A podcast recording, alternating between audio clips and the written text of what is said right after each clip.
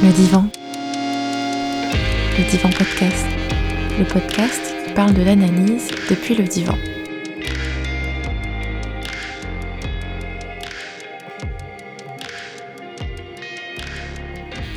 Dans le divan, il est l'envie de donner à voir ce qu'est la psychanalyse et ce qu'il se passe lorsqu'on est en analyse. De parler de pourquoi et de comment on arrive chez un analyste, de ce que ça fait de s'allonger sur un divan. Et ce faisant, il nous sera peut-être donné de montrer comment la psychanalyse est toujours d'actualité. Dans ce onzième épisode du divan, il s'agit de penser le corps en analyse, la place qu'il occupe dans notre perception du monde, les enjeux qu'il met en lumière et parfois les impasses qu'il vient poser. Bonjour à tous, je m'appelle Stécie, je suis psychologue clinicienne et je suis en analyse depuis 7 ans.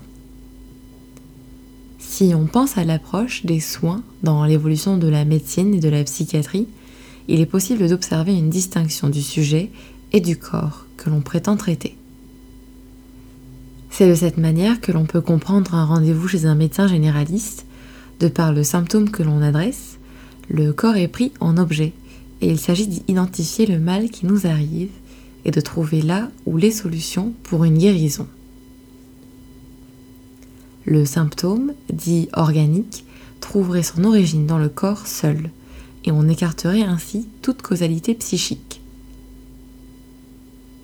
Freud, dès ses travaux dans Les études sur l'hystérie, publiés en 1895, instaure le corps dans sa dimension de parole. De par la présentation de symptômes organiques importants tels que des paralysies, des troubles de la parole, des convulsions ou encore des comas, les patientes de Freud témoignent d'une souffrance manifeste par le corps qui ne présente pas de cause organique.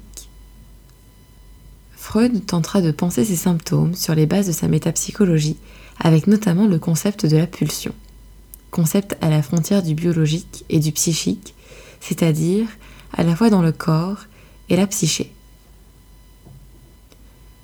Il fera alors l'hypothèse de la conversion dans le corps d'un conflit pulsionnel non résolu.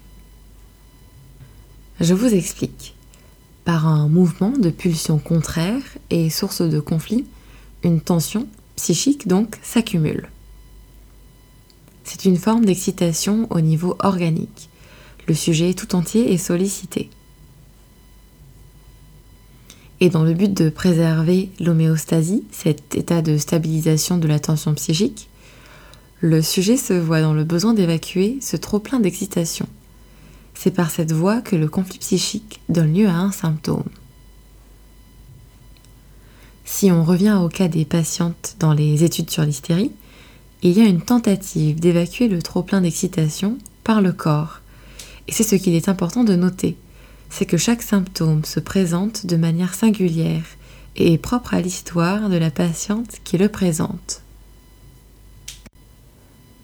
Dans la conversion hystérique, le corps dit ce que la parole ne dit pas. La psychanalyse fait le postulat d'une intrication psyché-soma, c'est-à-dire du psychisme et du corps. Dans la théorie et la pratique psychanalytique, le corps, la parole et l'inconscient sont tous trois liés. On y pense la dimension inconsciente d'un corps parlant. Le corps humain se tisse dans le langage, et le langage fait corps par le biais des images, des affects, de la relation à l'autre. En analyse, il est possible de rendre compte de paroles de corps, c'est-à-dire ce qui émane du corps, ce qu'un corps peut dire au-delà de la parole et qui traduit des signes du sujet. Au-delà de la conversion hystérique abordée plus tôt, nous sommes tous sujets de corps parlants. Cela veut dire que les paroles de corps ne sont pas l'affaire exclusive d'une structure psychique spécifique qu'est l'hystérie. Pourquoi, lorsqu'on aborde un sujet particulier, nos jambes se tendent-elles sur le divan? Ou alors, comment se fait-il qu'en séance, nos lèvres semblent se sceller et empêcher toute parole d'advenir? Il arrive que le corps, dans son apparent empêchement de dire, retient les mots, et par là même trahi la valeur inconsciente d'un dire. Comment se fait-il, alors qu'elle est prise dans une relation amoureuse dont elle se dit satisfaite, qu'elle se met à avoir des migraines chroniques, si bien qu'elle passe une majeure partie de son temps allongée, seule, dans le noir? Serait-il possible que de par ce symptôme de corps, l'opportunité de se retirer de la relation en évitant une rupture effective lui permettrait de vivre une situation qui lui serait devenue inconfortable? La psychanalyse accueille le corps affecté par le langage. Et là où la psychanalyse se révèle intéressante, au-delà de la place qu'elle attribue au sujet de l'inconscient, c'est qu'elle considère le symptôme comme ce qui dit, par le biais du corps, le conflit en chaque sujet. Par son approche du corps humain, la psychanalyse ne prétend pas résoudre ces mystères et ces apparents dysfonctionnements, sinon plutôt d'en rétablir la dimension originaire qui est celle de l'inconscient. L'inconscient en tant qu'il est constitutif du corps. En analyse, on trouve un espace où la demande première, la demande de soins, qui veut faire taire le corps, se transforme cet espace devient un lieu pour écouter ses paroles, et plus particulièrement ses paroles de corps.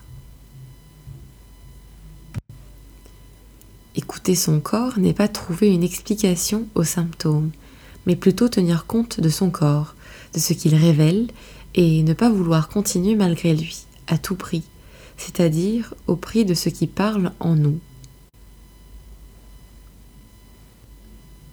Finalement, ce que dénoncent les patientes des études sur l'hystérie freudienne, c'est bien que le corps pâtit de la parole non dite et qu'il peut se faire le tableau des signifiants refoulés de la parole. Le corps est alors comme le réceptacle de ce qui a du mal à s'écrire ou alors de ce qui ne s'écrit pas. Le corps devient cette parole inédite et parfois inavouable. Les migraines chroniques deviennent cette métaphore de corps pour dire cette relation ne m'est pas supportable. Le sujet se retire tout en tentant de s'éviter le coup de la rupture amoureuse. Le corps, lui, demeure. Ce faisant, elle livre son corps aux autres pour ne pas avoir à se livrer elle-même, à livrer l'intime de son être, et elle se maintient à l'abri dans cet exil un rythme se met en place. Une séance, deux séances, trois, quatre, cinq, six. La prise de parole se transforme. On s'entend parler, on s'écoute, on écoute les signes de notre corps. Le sujet se découvre sous d'autres jours et se met en mouvement. Et parfois, il se met au travail. Vous venez d'écouter le 11e épisode du Divan. Si cet épisode vous a plu, je vous invite à le partager et à faire part de vos retours en notant le divan sur Apple Podcast ou en écrivant un mail à ledivanpodcast.gmail.com Bien, on va s'arrêter là pour aujourd'hui. En attendant, le divan est disponible sur Apple Podcast, Google Podcast Spotify et bien d'autres. Vous trouverez également l'actualité du divan sur Instagram. Je vous dis à bientôt